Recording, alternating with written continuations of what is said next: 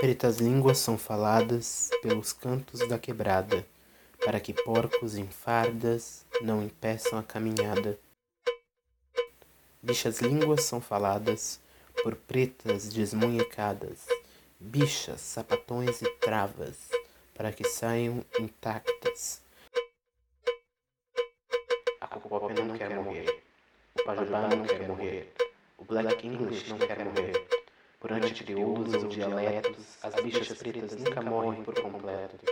Nascem outras e nascem loucas e criam outras e outras línguas pretas, línguas de outras bichas que tornam-se novo sopro de vida, em memória das pretas bichas idas, em memória das pretas bichas idas, em memória das pretas línguas